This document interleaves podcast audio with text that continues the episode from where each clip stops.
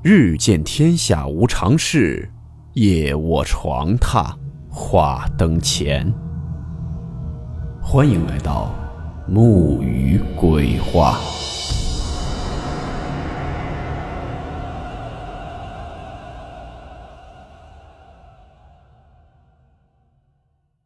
大家好，我是木鱼。今天这个故事是台湾的一个听友讲述的，他经历过的一起事件。故事名称：不存在的四楼。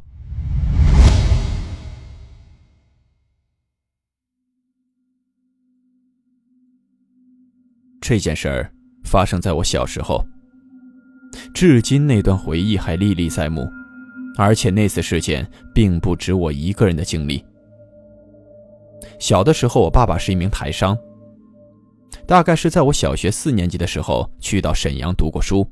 也就半年的时间，那里真的是很冷，我记得好像已经有零下二十度左右。我记得我一开始到沈阳的时候，那是第一次到我们住的地方，看到那栋楼的时候就感觉特别的灰暗，给人一种莫名的压迫感。我们当时是住在十二楼，进到楼里面坐电梯到十二楼，电梯门一打开，我刚一迈出去。就本能的往右边看了一眼，因为我当时有一种很明显的感觉，右边有人。就是那种你一出门旁边有人，你肯定会本能的往人那边看一眼。但是我扭头看过去，却什么人也没有发现。不过那种有人的感觉并没有消失，反而特别强烈，就是觉得有人站在电梯门的旁边，旁边也没有什么藏身的地方。我看了一眼后没看到什么，就转身往左边家的方向走。可是，在走的过程中，那种有人的感觉仍然没有消失，而且此时我还感觉到有人在跟着我，距离我特别的近，近的好像和我在并排着走。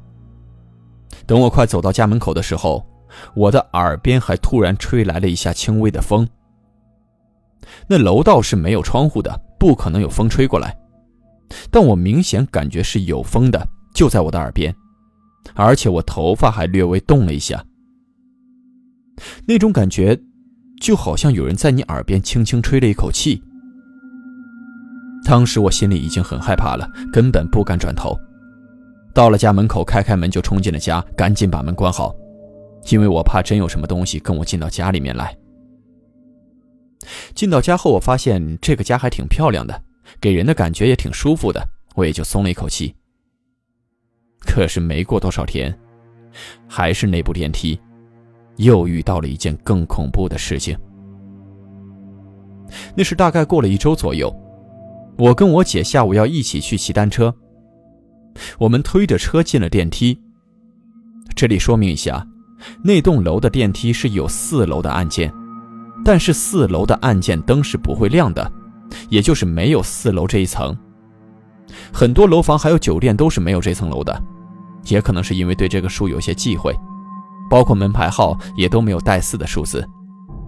四楼也就是五楼，只不过是有这个按键而已。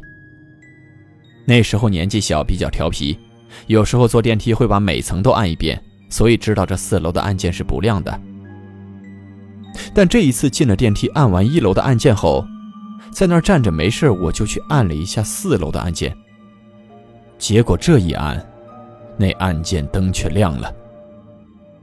看到灯亮了后，我又试图再去按一按，把它按灭，但是这会儿却怎么都按不灭了。转眼电梯已经下降到五楼，想着可能跨过四楼，那灯应该就该灭掉了。结果没想到的是，到了第四层，那电梯停了。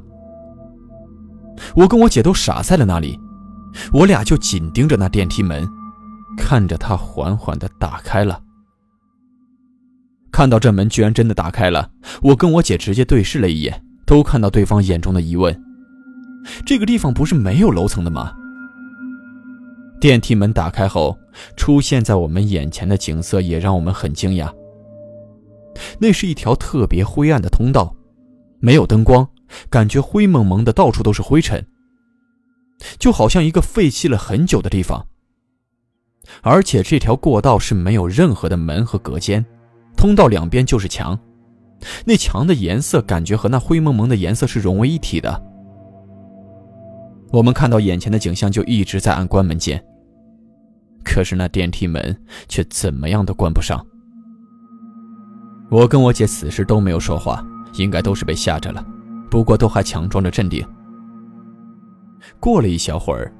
那门终于自己缓缓地关上了。看到门开始关起来，我俩都松了一口气。可是刚刚放下的心，在那电梯门全部关上的一瞬间又提了起来。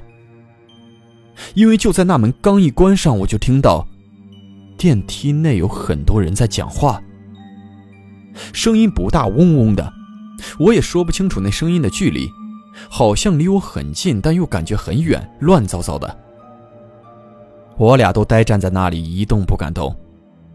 到了一楼，门一开，我们也没有冲出去，还是站在原地不敢动，想着让那些人先走吧。等停了一下后，我们才赶快跑了出去。出去后，我问我姐：“你刚刚有没有听到？”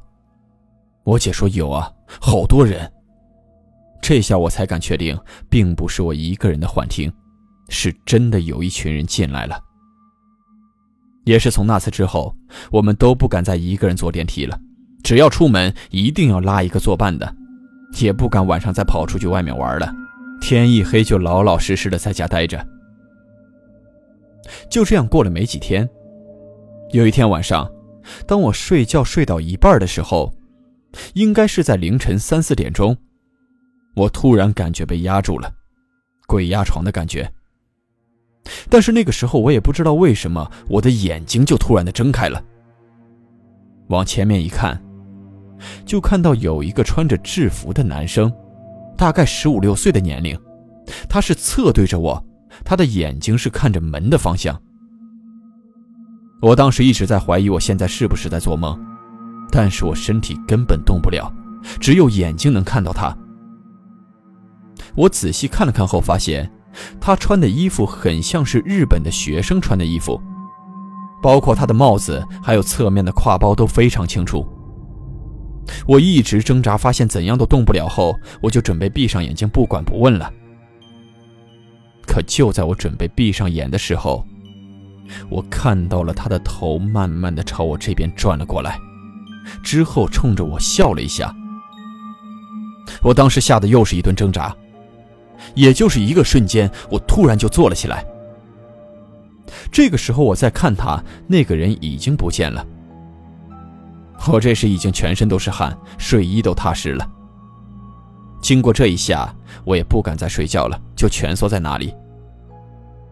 可是没过多久，我妈妈的房间突然传来了一声尖叫，我就赶快冲过去看。我问我妈怎么了。我妈就跟我叙述说，刚才好像是做了一个噩梦。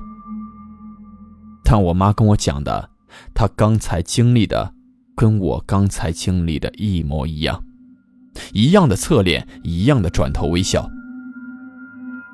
后来跟我爸说了这件事儿，我爸才说：“你们有没有发现我的床旁边那个柜子上面摆了很多水果？”我还问我爸：“那不是给我们吃的吗？”我爸说。当初他刚来这里的时候，也遇到过一模一样的情况。那些水果就是他跟他们说好的，让他们在那边吃，不要打扰我们住在这边，我们和平共处。后来也是经过打听才知道，原来那片区域曾经日本侵略的时候，残杀过很多我们中国的老百姓，全都将尸体扔在了这一片，也就是一个乱葬岗。现在那片区域已经变得很繁华了。我跟我家人在那里就住了半年，就搬走了，之后也没有再遇到过什么怪事儿。